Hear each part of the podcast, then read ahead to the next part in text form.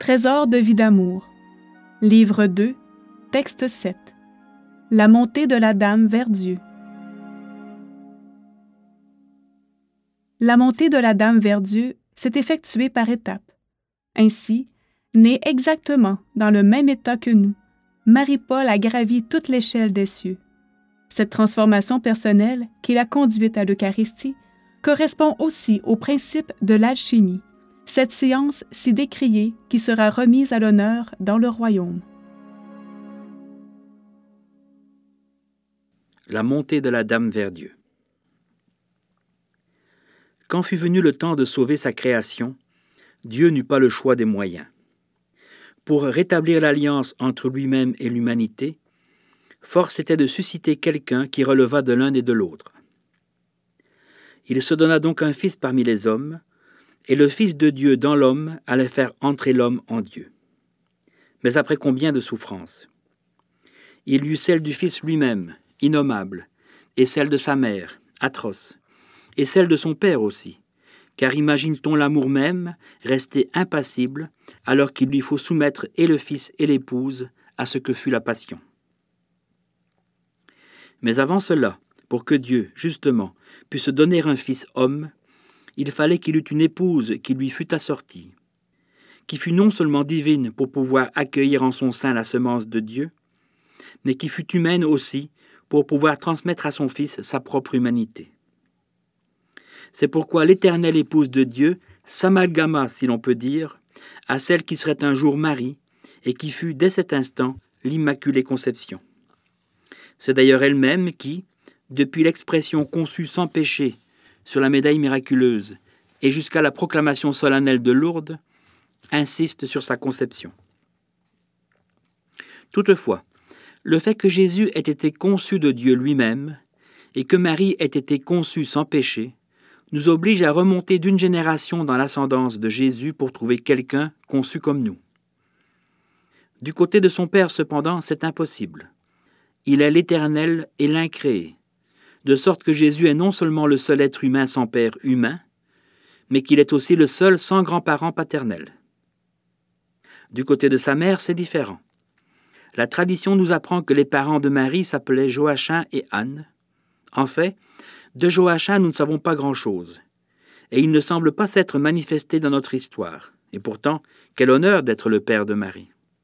Par contre, Anne inaugure l'immense galerie des saintes et des saints de l'Église. Et c'est bien le plus curieux, car Anne est la seule sainte à ne pas avoir été chrétienne, à n'avoir pas connu le Christ. Par contre, nous trouvons en Sainte Anne, enfin, quelqu'un conçu comme nous plus élevé en sainteté certainement, mais semblable à nous jusque dans sa conception, ce que ne sont ni Jésus ni Marie. C'est pourquoi l'on peut résumer le mystère ainsi. Quelqu'un conçu comme nous donne naissance à la femme conçue sans péché, qui donne à son tour naissance à l'homme conçu de Dieu. Le processus s'est donc étendu sur trois générations, d'Anne à Jésus par Marie. Telle fut la préparation de la rédemption, la voie qui conduisit au Rédempteur. Or, ce qu'il faut bien réaliser, c'est ceci. Dans le cas de la corrédemption, le même processus ne s'étend pas sur trois vies, mais tient en une seule, celle de la corrédemptrice. Ainsi, quand Marie-Paul entre en ce monde, elle est comme Sainte Anne, et ne se distingue donc en rien de nous, mais quand elle quittera ce monde, elle sera devenue en tout point comme Jésus-Christ. Cette différence originelle entre le Rédempteur et la corrédemptrice a l'avantage de pouvoir en expliquer une autre. Ainsi, l'on comprend un peu mieux pourquoi, par rapport à Jésus-Christ, pour lui, à 33 ans, tout était terminé, mort et ressuscité, Jésus s'en allait vers le Père. On comprend donc un peu mieux pourquoi il faut à Marie-Paul un temps bien plus long, comme si la durée propre à la corrédemption s'ajoutait à celle de la rédemption mais que tout est sans fin quand on souffre et qu'on souffre à ce point. Les minutes autant que les années. Marie-Paul écrit, trois citations, Je souffre tellement qu'il me semble n'avoir plus un seul endroit où reposer ma tête. Et je dis au Seigneur, que tout cela soit fini, que ce soit la fin des fins, je t'en supplie. Vie d'amour, volume 8, page 30. Toutes ces choses de la terre, comme elles m'ennuient. J'en suis saturé au plus haut degré. Quand donc tout sera-t-il fini? Volume 15, page 298. Tout me fait mal, tout. Et le temps s'étire interminable. Volume 12, page 235. Tout, chaque étape de sa vie et sa vie même est donc plus long pour Marie-Paul que pour Jésus-Christ. Pourquoi? Pour diverses raisons, mais notamment parce qu'elle part de plus loin que lui. Marie-Paul, à sa naissance, est fille de Dieu comme tous les êtres humains. Mais pas plus, pas biologiquement enfant de Dieu comme l'était Jésus dès sa conception, ni l'Immaculée comme l'était Marie dès la sienne. Ainsi Marie-Paul, à sa naissance, est donc simplement la fille de son père et de sa mère, à l'instar de nous tous. C'est alors que tout commence. Il y a d'abord le baptême qui la fait membre du corps mystique du Christ, puis le don d'elle-même à Dieu, ses épousailles avec l'humanité le jour de son mariage, et la sanctification qui se poursuit, se développe et s'amplifie jusqu'à ce qu'un jour elle soit mystérieusement conçue à nouveau, devenant ainsi l'Immaculée. Elle écrit C'est une conception nouvelle et immaculée. Vie d'amour, volume 7, page 87. Puis, mais les étapes se superposent et ne sont pas nettement séparées, Marie-Paul fait un pas de plus et de fille de Dieu comme toute créature, elle devient, par la recréation de toute elle-même, fille de Dieu, au même titre que Jésus-Christ lui-même est fils de Dieu.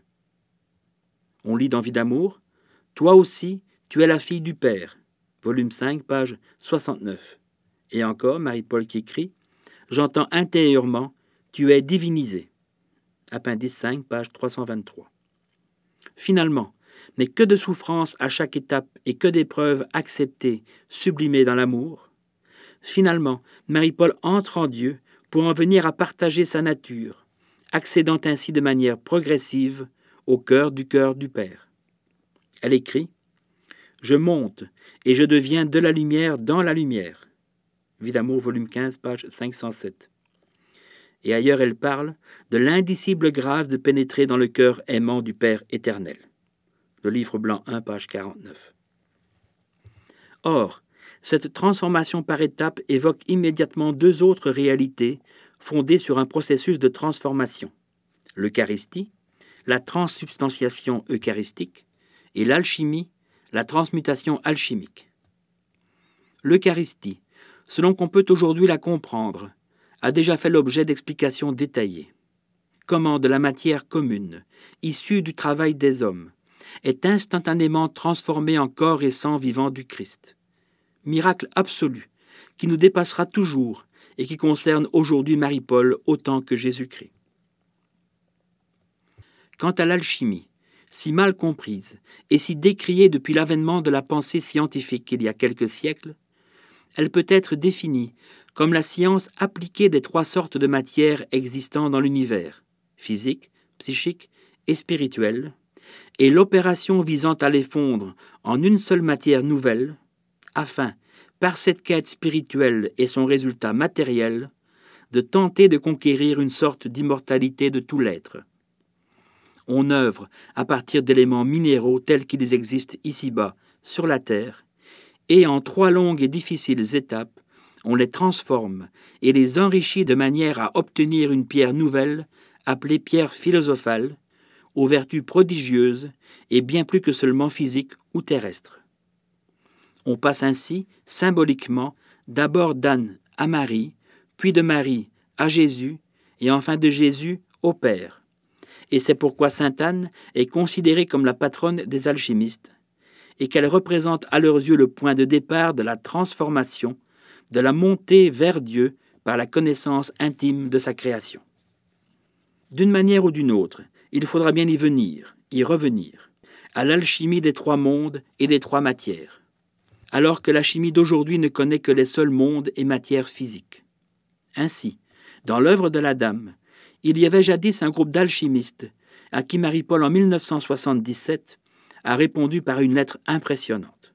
On y lit en effet, je cite, Votre belle lettre m'est réconfort et consolation. Comment expliquer que des adeptes de l'alchimie comprennent si bien le plan de Dieu? Qu'en sera-t-il de leur montée philosophique? N'êtes-vous pas un apport précieux dans la montée de la Dame vers Dieu, dans la réalisation de son grand plan d'amour pour le relèvement de l'humanité? Et plus loin, l'alchimie, c'est une science pure qui exige une grande humilité, un cœur ouvert au mystère de la nature, et qui doit capter l'attention de la jeunesse, car par cette science, le monde va connaître un renouveau bien spécial et étonnant. Fin de citation. Marie-Paul voit loin. Mais un jour, il ne fait pas de doute qu'on comprendra que la somme de vie d'amour, qui relate la transformation de Marie-Paul et sa montée vers Dieu par étapes ou paliers, doit être également considérée, en plus de tout ce qu'elle est déjà, comme une œuvre où sont enfouis non seulement tant de trésors, mais aussi les secrets de cette science pure d'où doit surgir le renouveau bien spécial qui surprendra le monde et le transformera. Texte daté du 24 février 2007.